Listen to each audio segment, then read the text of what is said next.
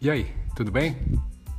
Ó, seja muito bem-vinda e muito bem-vindo a mais um episódio do podcast da Dante Dog Works, comigo, Dante Camacho, idealizador da Dante Dog Works.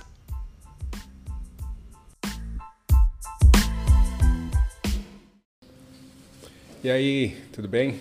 Seja bem-vindo a mais um Cão com Sono. Meu nome é Dante Camacho e eu estou aqui com vocês às vezes tem dia que sim, tem dia que não, falando do cão com sono, sobre cães, é, adestramento, comportamento e cositas assim. Agora, hoje eu vou falar com vocês sobre comportamentos predatórios, sequência predatória, uma coisa que é muito comum as pessoas chamarem de caça, ou drive de caça, que os cães apresentam e os cães domésticos apresentam também. E a gente vai conversar um pouquinho sobre isso, tentar entender melhor um pouco o que, que isso significa, uh, o que, que realmente é, né? quando realmente aparece esse tipo de comportamento e, e se tem alguma coisa que a gente pode fazer ah, para evitar uh, problemas que isso possa gerar ou para aproveitar esse tipo de comportamento dentro do nosso treinamento mesmo. Daqui a pouquinho depois da vinheta.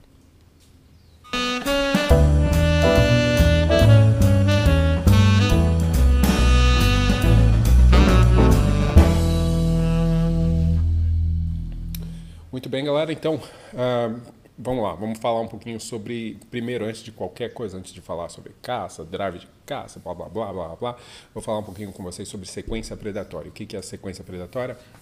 É uma sequência de comportamentos que envolve né, a ideia de predação. Mas, quando a gente fala de sequência predatória, eu quero que vocês pensem na ideia de um, comportamento predatório de um animal selvagem mesmo, que tem a intenção de quê? Qual a intenção de um uh, animal quando ele apresenta uma sequência predatória? Normalmente vai ser de caçar e consumir essa presa, né? Uh, por isso que o pessoal fala que o homem é o único animal que caça só por diversão, né?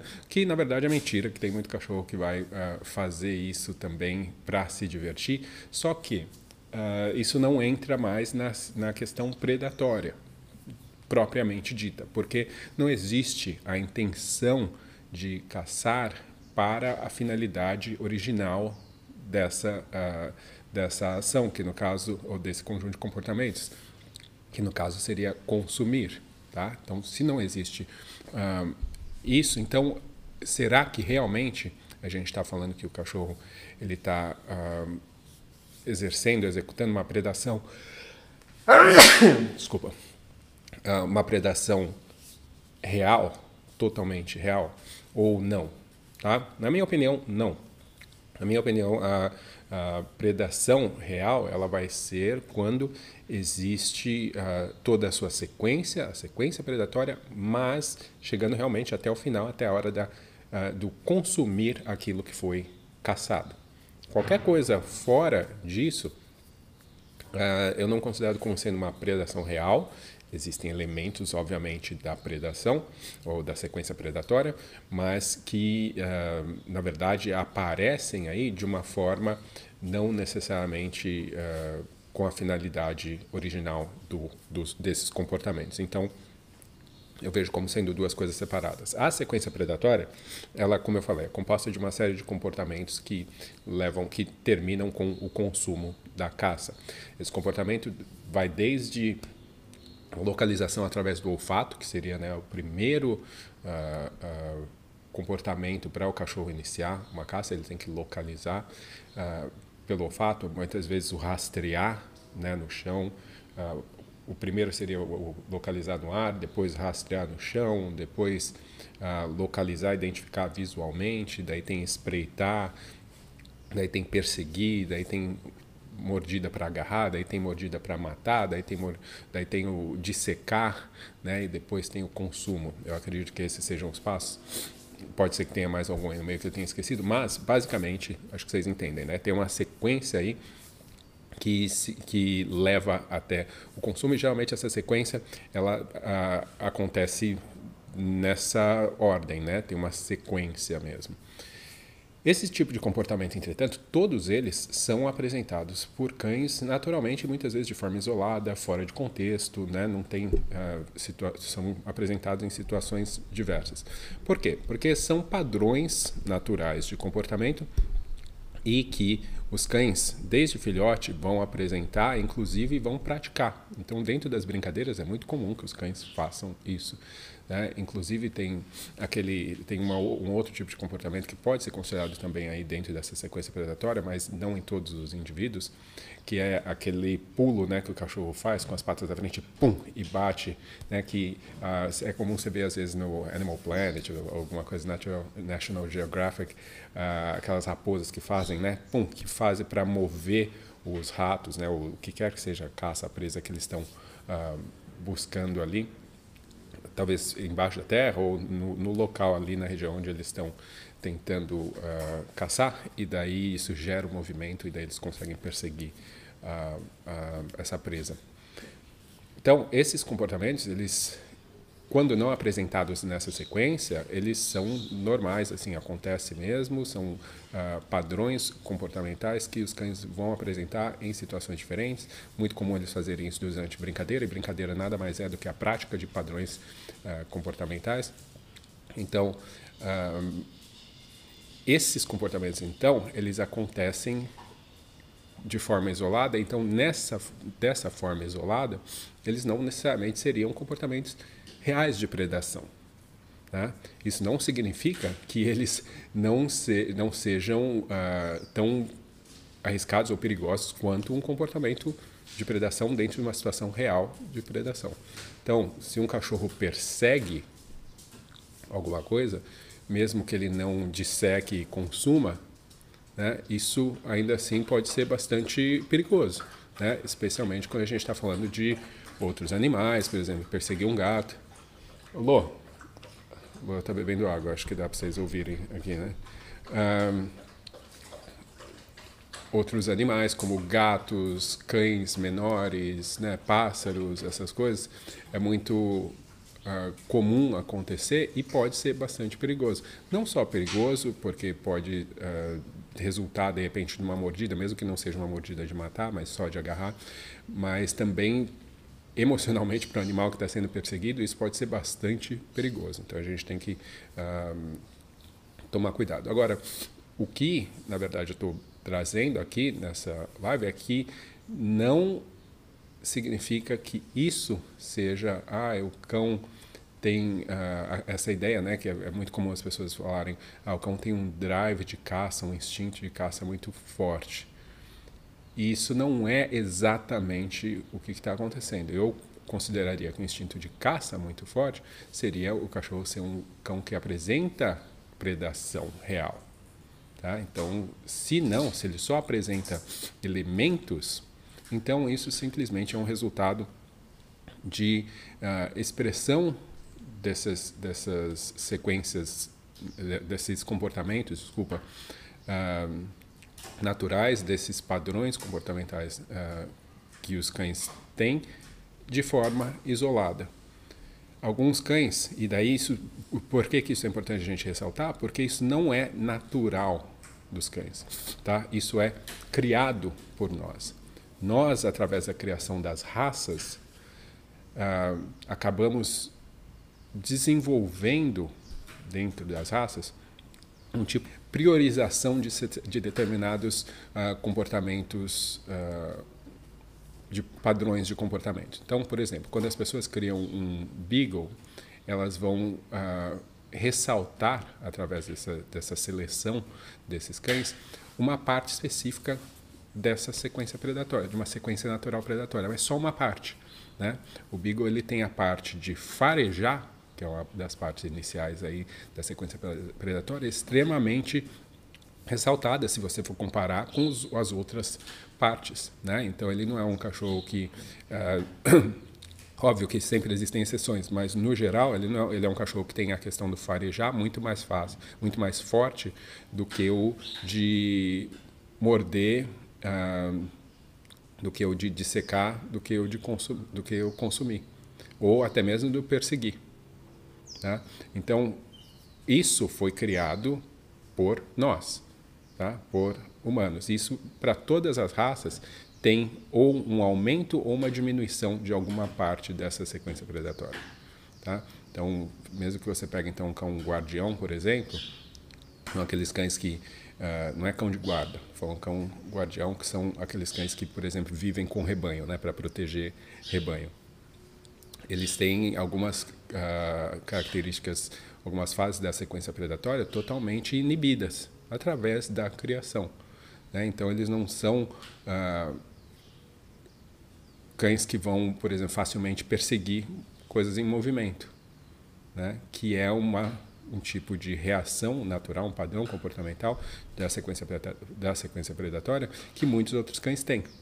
Então, uh, você entender isso vai te fazer perceber que quando o cachorro está, por exemplo, apresentando alguns tipos de comportamento que você vai achar que são de caça ou de predação, na verdade, não é a caça em si, não é a coisa real.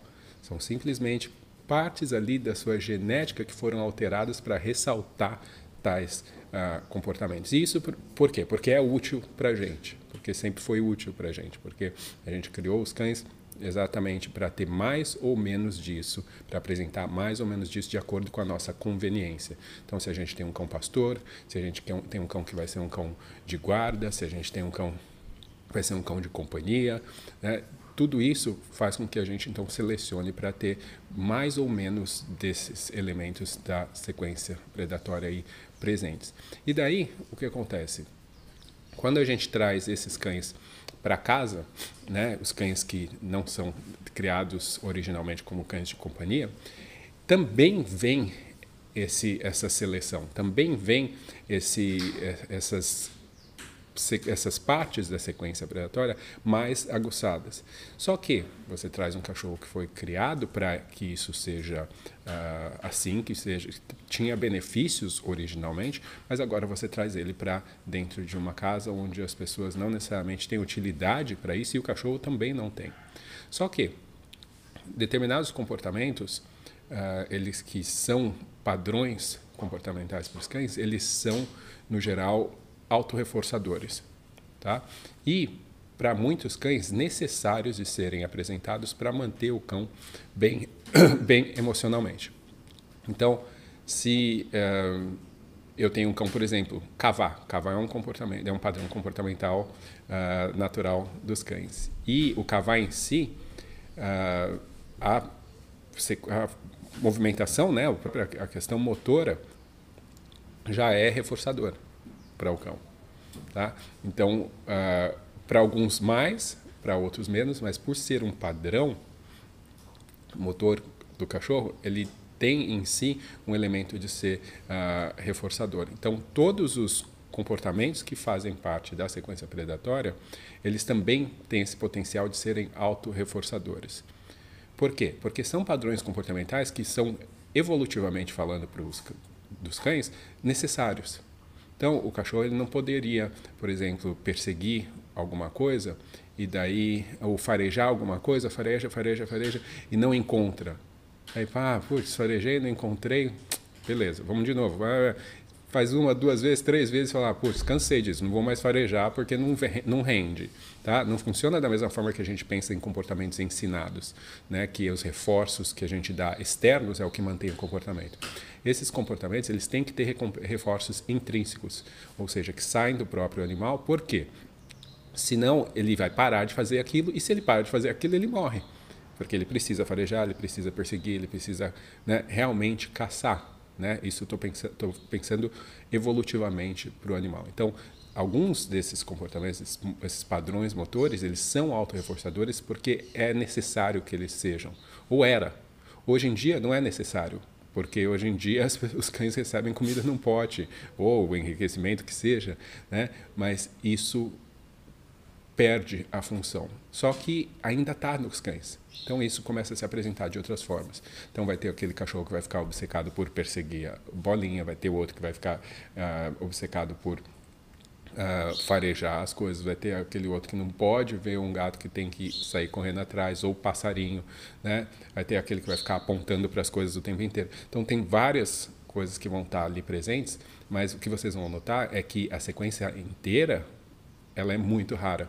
É muito difícil de acontecer. Você pode achar em algumas situações, alguns casos, mas a, a sequência inteira é muito rara. Você pode até ter cachorro que mata outros animais, mas o número de cães que mata e consome é bem menor do que o número de cães que, de, de, de animais que mata simplesmente.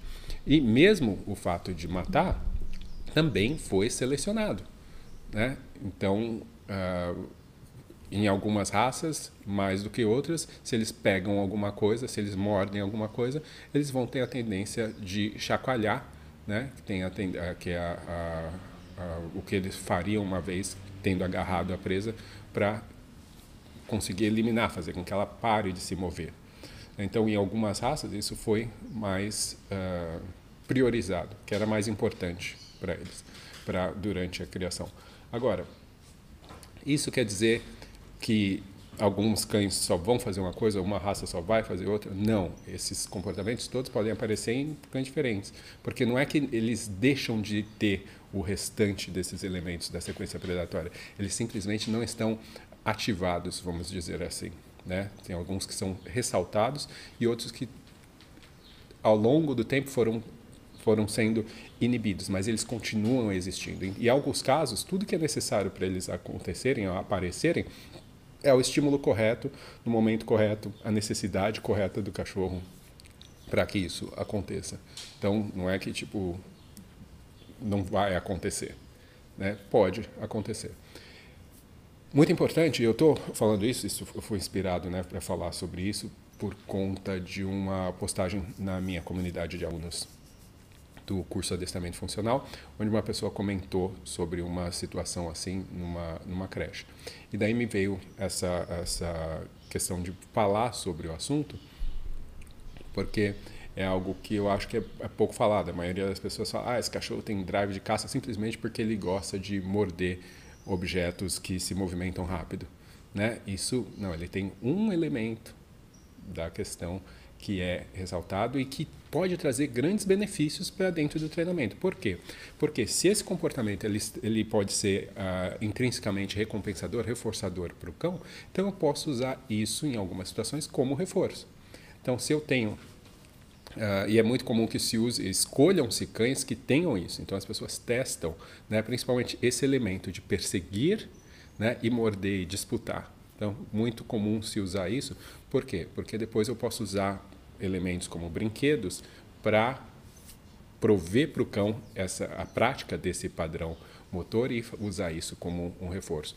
Eu também poderia usar o próprio cheirar, né, para alguns cães que valorizam isso muito, eu posso, por exemplo, trabalhar com o cão, ensinar ele a fazer uma coisa e como reforço permitir que ele uh, cheire alguma coisa, ou que ele procure alguma coisa. Em alguns casos, o procurar em si já será a, a atividade sendo ensinada. Então, é muito útil para muitas pessoas uh, isso. Um cachorro que, que foi estimulado e ressaltado a questão de morder e matar, ou chacoalhar, ou eliminar aquele, aquela uh, presa, né? É muito útil, por exemplo, você está falando de um cão de briga, cães de rinha, que era muito comum, né? Quer dizer, ainda existe esse tipo de barbaridade, mas era muito mais comum. Então, essa essa criação sempre teve um, uma função e para as funções que as pessoas tinham os cães podia ser realmente muito útil. Então, não é o tipo da coisa que uh, é ruim pensar se existe uma finalidade, que se esse cachorro vai poder apresentar esse, esse tipo de comportamento e daí satisfazer esse tipo de comportamento. O que a gente normalmente faz, especialmente quando a gente está falando dessa parte de perseguição, é tentar, então, uh, como se diz, transferir né, ou substituir o tipo de elemento que o cachorro está perseguindo. Ou seja, então a gente estimula o cão a perseguir bolinha, a perseguir frisbee, a gente estimula o cão a, a brincar com brinquedos de cabo de guerra, né? todo esse tipo de coisa. Para quê? Para que ele direcione esses comportamentos para elementos específicos e não simplesmente saia correndo atrás de uma bicicleta ou das crianças ou queira pegar o gato, né? Que seria a mesma coisa, A única coisa, a única diferença é que a gente está direcionando isso para um elemento específico e os cães podem muito bem aprender que eh, esse, isso eles podem fazer nesse tipo de, de uh, por exemplo, nesse tipo de objeto eles podem fazer isso e que em outros não. Agora, o simples fato de você dar essa opção, né, geralmente já vai ser suficiente para fazer com que o cachorro direcione para a coisa que você quer. Então, as pessoas sempre. Uh, tem muita gente que acha que ah, não pode deixar o cachorro perseguir uh, as coisas, senão ele vai perseguir a bicicleta ou ele vai perseguir a criança. Na verdade, se a necessidade dele de perseguir existe, não importa, você não vai fazer ela deixar de existir simplesmente porque você não deixa ele fazer. Você vai, pelo contrário, gerar mais frustração, a chance de outros uh, de problemas de comportamento surgirem aumenta muito, outros que você nem vai perceber estarem relacionados com a questão do comportamento uh, desses elementos né, de comportamentos predatórios. Então, a forma que eu vejo como sendo a mais uh, inteligente para lidar com isso seria direcionando para aquilo que ele pode. Né? Então, quando uma pessoa, por exemplo, faz um ensina um cachorro uh, que ele pode forragear numa determinada situação, num determinado uh, contexto, uh, para alcançar um determinado objetivo, né? fora o fato de forragear já ser algo que é reforçador para o cão, você naturalmente dá para ele essa válvula de escape, essa possibilidade de expressar o, o padrão comportamental e diminui a necessidade dele ter que ficar buscando outras alternativas. Você faz a mesma coisa com o perseguir. Então, se você ensina para o cachorro, você pode perseguir esse brinquedo, você pode perseguir ah, o frisbee, você pode, né? E eu estou participando disso, então eu também passo a ter controle de quando isso vai acontecer e, ao mesmo tempo, eu também estou diminuindo a necessidade dele de ter que ficar procurando coisas para ele perseguir, porque a necessidade ela já está lá e ela já foi ressaltada por nós, ela já foi, já foi estimulada, né? Através da criação e selecionar para ficar cada vez mais forte, mais relevante para o cão. Agora, um grande problema é realmente o fato das pessoas acabarem trazendo uh, cães de raça para dentro de casa sem saber realmente por que e simplesmente pela estética e não reconhecer essas necessidades, esses porquês esses cães foram criados e daí acabar tendo problemas, porque muitos desses cães vão apresentar esses, esses padrões uh, motores e as pessoas não vão saber o que fazer. Né? E os cães vão destruir coisas, os cães vão perseguir coisas, cães e a falta da satisfação desses comportamentos gera estresse para os cachorros e daí outros problemas de comportamento começam a surgir. Então é muito comum que as pessoas queiram satisfazer as necessidades do cachorro pensando só em atividade física, né? E muitas vezes não é isso. Atividade física obviamente é muito importante, mas se o cachorro não tem a oportunidade de apresentar os comportamentos naturais dele, mais especialmente as, os padrões motores que foram ressaltados na a genética desse cão, ele vai ter problemas depois psicológicos, emocionais, que quer que seja, tá? Seja relacionados diretamente à falta desse, desse, uh, dessa possibilidade, ou seja porque uh, alguma coisa que seja não relacionada, que você nem perceba, você nem consiga notar a, a relação direta aí.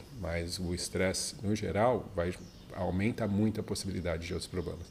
Então, se fosse pensar uh, corretamente, se você tem criadores que estão cientes do que estão fazendo e compradores que também estão cientes do que estão fazendo, independente do, da estética do seu cachorro, o que a gente procuraria na maioria, grande maioria dos casos, e aqui eu estou falando da maioria das pessoas normais, elas precisam ter cães que sejam cães pets, que tenham, dentro de todos esses padrões motores, uh, que praticamente todos deles sejam inibidos ou que os mais arriscados sejam inibidos, para que a pessoa possa então conviver com esse cachorro de uma forma mais simples e menos arriscada. Tá? Então, por isso que existem cães de companhia. Os cães de companhia são os cães que não são cães de caça, que não, não são cães pastores, que não são cães de guarda. Né? Exatamente porque essas funções se você tem o cão e você não dá uma válvula para ele exercer, elas vão continuar existindo e elas vão de, em algum momento começar a aparecer no dia a dia das pessoas, né? Então a gente tem que tomar uh, ciência disso. E daí se eu sou um criador, eu vou criar, por exemplo, Border Collies, que é um cachorro pastor, uh, que cada vez está mais popular. Eu, aqui no condomínio, por exemplo, tem um monte de gente que tem Border Collies. Você não faz a menor ideia, né? Tem cachorro pastor para deixar trancado num cubículo no quintal.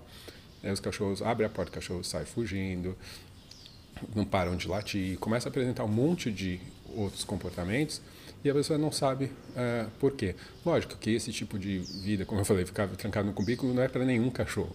Mas uh, se você tem cães que têm certas características tão importantes, tão relevantes, uh, e certos padrões comportamentais tão importantes para o bem-estar deles, se eles não são providos disso, você vai ter problemas, com certeza. Então, se eu sou um criador de Border Collies, eu tenho que selecionar muito bem os meus compradores, mas também eu posso, como criador, que é o que todo mundo fez a vida inteira, né, quando se criou cães, eu posso tentar trabalhar para modificar a quantidade, quão necessário é para esse cão expressar tais comportamentos. Então eu tenho que mudar esse cachorro geneticamente através da seleção, né? selecionar cães que tenham cada vez menos necessidade de apresentar, ou seja, se você está falando de border collie, seria menos instinto. Né? Uh, todo cachorro tem instinto, continua tendo, mas que seja menos uh, intenso aqueles padrões motores que caracterizam aquela raça. Então, um cão de guarda que seja menos guarda, um pastor que seja menos pastor. Porque as pessoas querem estética, elas querem ver o cachorro que elas gostam, né, de, visualmente ali. Então, para elas poderem continuar tendo isso, os criadores têm que mudar o jeito que esses cachorros são uh, uh, geneticamente, né, pelo menos na parte comportamental, para que eles se adaptem mais a um cão de companhia. Tá? Essa ideia de que, ah, não, você tem que preservar, não sei o quê. Tem que preservar se tiver uma utilidade. Se, se o cachorro vai ser preservado para ficar vivendo numa situação onde que não tem nada a ver com por que ele foi preservado, então não faz sentido. Né? A gente tem que só é só pensar um pouquinho. Você pode ter inclusive linhagens, né, que vão ser mantidas, onde sejam linhagens que a gente chamaria de trabalho, e as outras linhagens que seriam pets, né, que eu chamo de petificação dos cães. Tem que haver a petificação, eles têm que virar cães pets. Senão a gente vai continuar tendo sempre os mesmos problemas com cães e sem saber entender.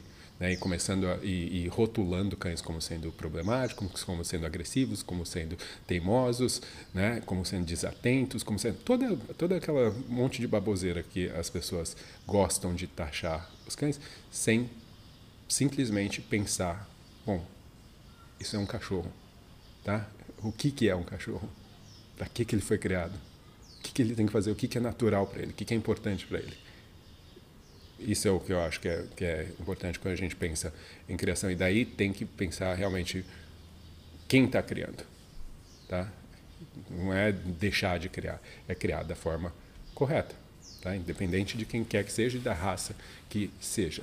Né? A gente tem que entender que a grande maioria das pessoas não está disposta a virar adestrador entender profundamente sobre comportamento. A grande maioria das pessoas só quer ter um cão pet. Só que elas querem ter um cão pet bonito, que pareça aquele da propaganda, que pareça aquele do filme. Então, a gente tem que fazer a coisa uh, ah, para satisfazer essa necessidade. Uh, bom, eu acho que é isso, tá? Hoje é rapidinho, porque eu tenho que sair daqui a pouquinho, mas queria só deixar aí essa essa ideia, esse pensamento para você.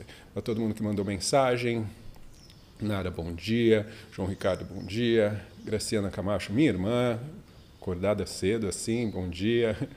Uh, e a P Soluções Caninas, bom dia. Ana, bom dia. E o Gustavo aqui mandou um, um comentário. Pois, pois, mas aí estaríamos a perder o verdadeiro significado dos cães de raça, pois estaríamos a extinguir a sua função? Não, você não tá, a raça continua sendo a mesma, é a raça canina. Todos os cães são a mesma coisa, tanto que a gente pode misturar os cães todos e continua saindo outros cães. Né? Ah, da mesma forma que foi se selecionando para criar alguma coisa, você pode selecionar para aumentar ou diminuir aquela mesma coisa.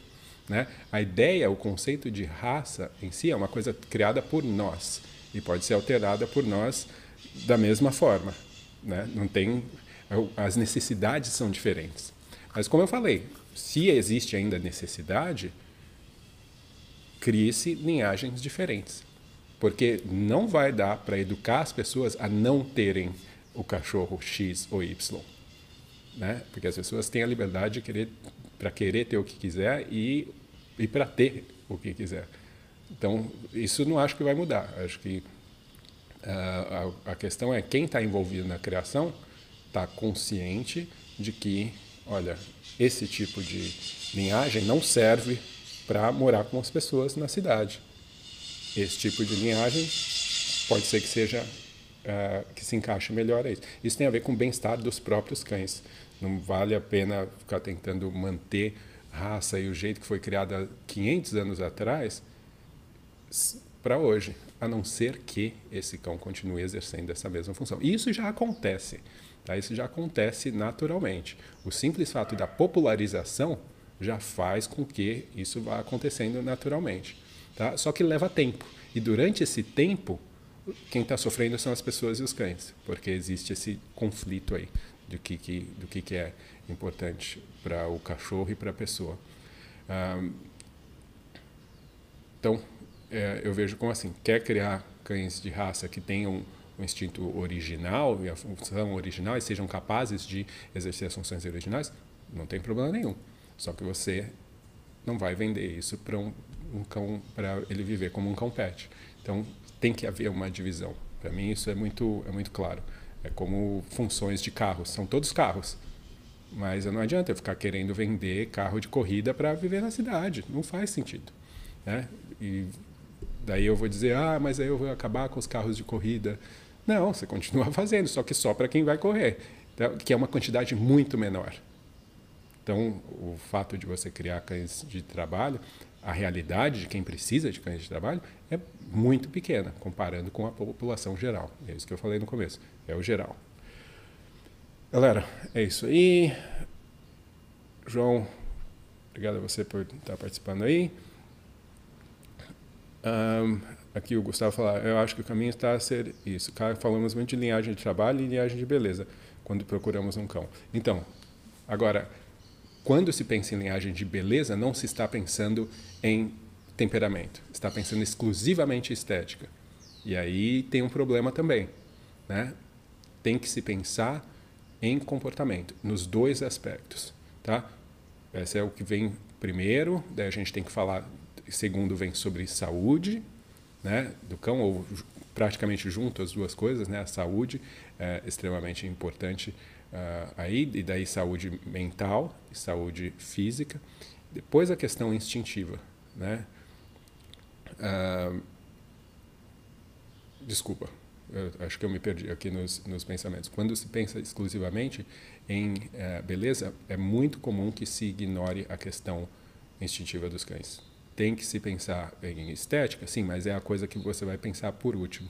Tá? Você tem que pensar no cachorro, na saúde dele física, no que ele está passando geneticamente, uh, instintivamente para os próximos, né, e para poder se encaixar no lugar, no lugar na sociedade onde é apropriado para ele. E depois a estética é, tem sua importância, obviamente, mas se eu focar só nela, eu não vou estar tá, uh, realmente fazendo o, o suficiente. Tá? Eu já tive, por exemplo, Border Collie de linhagem de trabalho, tenho, e já tive de linhagem de beleza. São cães bastante diferentes. Um, uma cachorra super poluda, bonita, blá, blá, mas ela não tinha instinto suficiente para uh, ah, trabalhar, por exemplo, mas também não era um cachorro pet.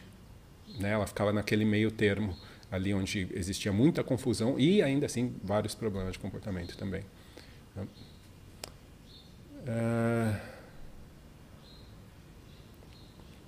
E aqui a Ana fala, o que as pessoas precisam entender que cão dá trabalho, não é um bibelô. Então, tem cães que são bibelô, mas continuam dando trabalho. né? E não precisa dar tanto trabalho. As pessoas simplesmente têm que entender que tem, cães têm necessidades, né? E, e essas necessidades têm que ser supridas, como em tudo. Mas uh, infelizmente isso tem a ver com é uma questão comercial também, né? O mercado, as pessoas compram, elas querem ter bens, né? E cães são bens e as pessoas querem ter bens uh, não necessariamente para ter mais trabalho, né? Então elas querem ter os benefícios. Que nem muita gente, eu sou assim, por exemplo, com carro. Eu não quero comprar um carro e ficar pensando que eu tenho que ficar cuidando e lavando o carro e pensando nisso. Não, por mim eu tinha o carro e usava até morrer, acabar o carro e daí pegava outro. Muita gente pensa assim com o cachorro, né? Mas é, é uma questão da gente ir educando aos poucos aí as pessoas. Beleza? Galera, é isso aí. Um ótimo, nem sei que dia que hoje, hoje é terça-feira. Ótima terça-feira para vocês.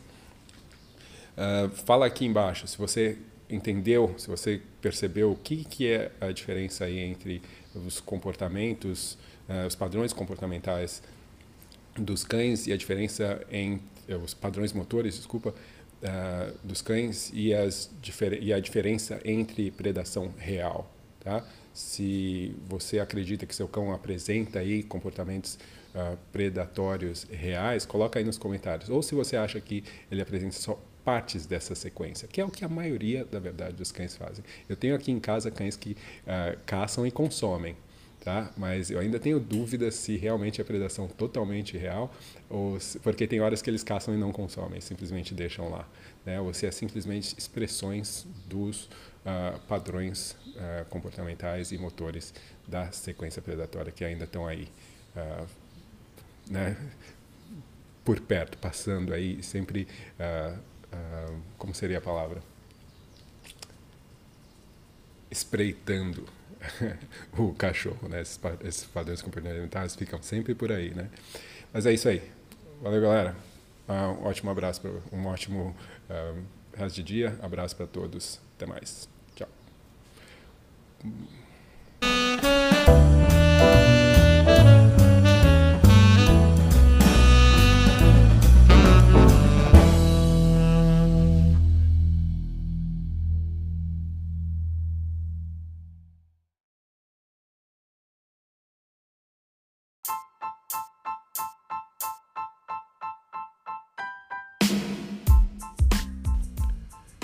Então, pessoal, esse foi mais um episódio do podcast da Dante Dog Works. Espero que vocês tenham gostado. Se vocês querem mais informações sobre a Dante Dog Works, sobre os cursos da Dante Dog Works, é só entrar no site www.dantecamacho.com e lá você vai saber um pouco mais sobre mim, sobre a minha história e também sobre os cursos aí que a gente tem disponível. Eu espero vocês no próximo episódio, então, até mais, um abraço.